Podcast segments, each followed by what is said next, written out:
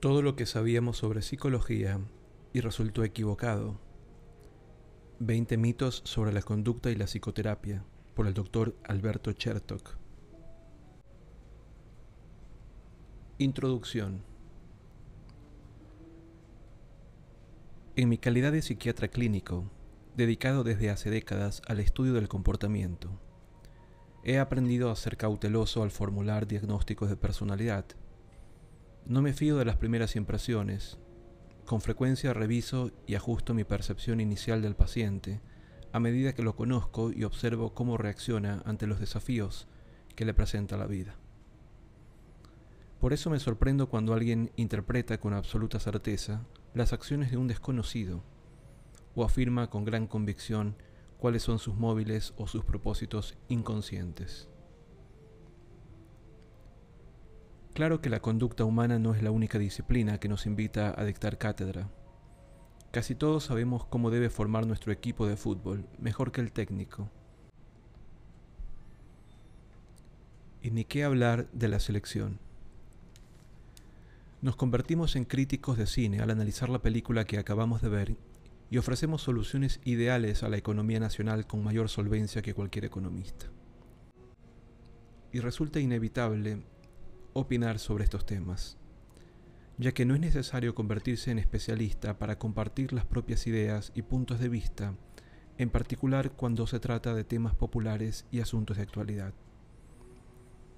Pero es bueno recordar que en el caso de las disciplinas técnicas, y la psicología sin duda lo es, existen diferentes escuelas. Los profesionales no se ponen de acuerdo en todos los puntos, ni interpretan la conducta del mismo modo. Veamos un ejemplo clásico. La teoría de que la perturbación emocional es el resultado de conflictos inconscientes, de los cuales es necesario resolver para superar el trastorno, no es universalmente aceptada. De hecho, ni siquiera es la más aceptada actualmente, lo que no significa que sea totalmente cuestionada, sino que existen puntos de vista alternativos. Esto no debe sorprender ya que cualquier hipótesis que pretenda ser científica debe estar abierta a considerar los datos que la cuestionan y mantenerse por eso mismo en permanente revisión. Pese a ello, las opiniones populares sobre el comportamiento humano invocan con frecuencia intenciones ocultas o conflictos inconscientes. Se formulan diagnósticos apresurados sobre las acciones de otras personas y se aplican eslóganes prefabricados como los siguientes. Las mujeres que forman pareja con hombres mayores están buscando al padre ausente de su infancia.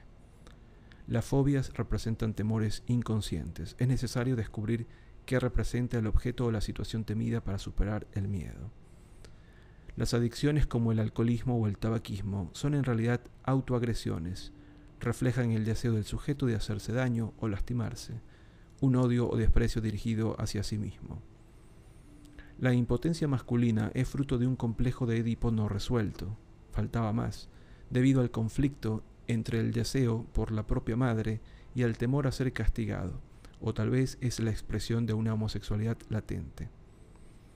Las obsesiones contrarias a la propia moral, como las ideas de muerte de seres queridos o imágenes sexuales que resultan aberrantes, reflejan los auténticos deseos y sentimientos del sujeto. Los hábitos inconvenientes como la postergación o el incumplimiento se mantienen precisamente porque en el fondo uno no quiere hacer esas cosas.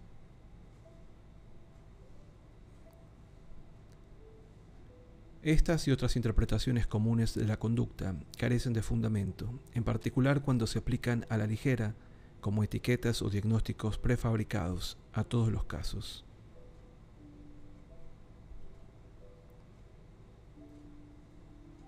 ¿Cuál es el origen de estas creencias, tan arraigadas en la cultura popular, por cierto? ¿Cuáles son sus fuentes, que nos lleva a asumir que las causas de los problemas emocionales son inconscientes, o que expresan aquello que el sujeto conscientemente niega? Es difícil hurgar en las raíces de este conocimiento popular. Muchas ideas sobre el comportamiento se transmiten y se aceptan como verdades universales, cuando en realidad son productos de teorías que tienen sus críticos y sus defensores. Una de estas teorías es el psicoanálisis y en particular el análisis freudiano, que en su momento fue adoptado como la verdad revelada y hoy es firmemente cuestionado. Las nociones psicoanalíticas incluso han sido simplificadas y aplicadas cual comodines que lo explican todo, lo que tampoco es un uso serio de la teoría. En las últimas décadas han aparecido nuevas formas de explicar y modificar el comportamiento. Sin embargo, las premisas de la psicología clásica o tradicional sobreviven en la cultura occidental como axiomas incuestionables, y las explicaciones que no están alineadas con dichos axiomas resultan con frecuencia rechazadas. Cuando se proponen causas que no invocan dinamismos inconscientes, por ejemplo, cuando se explican los trastornos emocionales a partir de disposiciones genéticas o de alteraciones neurobiológicas, productos de los impresionantes avances de la neurociencia, los amantes de la psicología tradicional expresan escepticismo o las consideran insuficientes. Incluso el azar y los hechos fortuitos, que hoy se toman en cuenta hasta en la física de partículas, no satisfacen el hambre de comprensión de muchos aficionados que aún hoy continúan en la búsqueda obsesiva de conflictos inaccesibles a la conciencia, cuya resolución suponen cambiará inmediatamente la conducta nociva o las emociones perturbadoras. El miedo, la ira y la depresión serán arrasadas por el conocimiento de las oscuras motivaciones que yacen en lo profundo de nuestra psique. Trabajar y estudiar ya no requerirá esfuerzo, porque nos sentiremos motivados y entusiasmados hasta con las tareas más engorrosas. Y el compañero ideal aparecerá en nuestras vidas cuando dejemos de buscar al padre o a la madre en cada proyecto de pareja que encaramos. Pero cuando ello no ocurre, cuando la ansiedad y los altibajos en nuestro estado de ánimo persisten a pesar de haber comprendido la dinámica de nuestro pasado, cuando el hábito de fumar o beber se mantiene pese a haber reconocido que se trata de un suicidio inconsciente, la psicología popular comienza a mostrar lagunas. Esto es lo que ocurre a muchos pacientes que se someten a prolongadas terapias, las que a la postre no modifican su comportamiento. Sus motivos de consulta, tales como obsesiones, adicciones y otros molestos trastornos se mantienen pese al insight o la conciencia alcanzada. Y aunque aseguran que sus largos años de tratamiento les han proporcionado una comprensión detallada de sus conflictos, siguen prisioneros de sus rituales y temores, o continúan sufriendo disfunciones sexuales. En ocasiones se pretende resolver esta contradicción afirmando que el paciente no ha alcanzado aún una auténtica introspección o que no ha resuelto por completo los conflictos inconscientes. Tal vez necesita tres o cuatro años más de terapia. Este razonamiento, sin embargo, no es científico. Cuando los hechos no confirman la teoría, es esta última la que debe revisarse.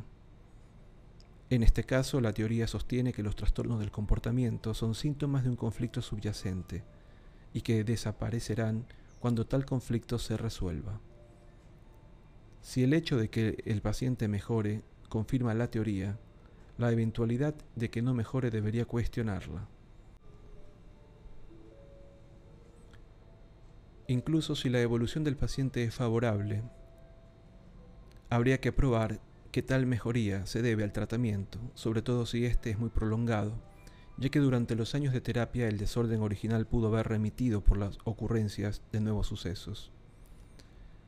Pero aquí estamos ante un planteo cerrado. Tanto si el paciente mejora como si no lo hace, la teoría se considera válida. Cualquier resultado la confirma. Y tal planteo, como señalamos, no es propio de la metodología científica. En este breve ensayo me propongo mencionar algunos de los errores en que se basa dicho saber popular, sostenido incluso por profesionales que adhieren a estas ideas sin darse cuenta de que son nociones al menos discutibles. Muchos técnicos formados en las escuelas tradicionales, en cambio, están abiertos a revisar algunas de sus concepciones y a incorporar nuevos puntos de vista. Bienvenida sea esta apertura.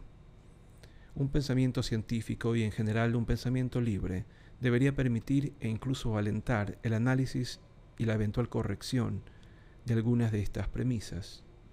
De lo contrario, caeremos en una suerte de dogmatismo intelectual resistente a los hechos y al sentido común. En las siguientes páginas revisaré también otros mitos que no están relacionados con teorías psicológicas, pero que se aceptan en forma poco crítica. Espero contribuir a una visión más realista del comportamiento humano, exenta de preconceptos y basada en un análisis objetivo de nuestra propia conducta.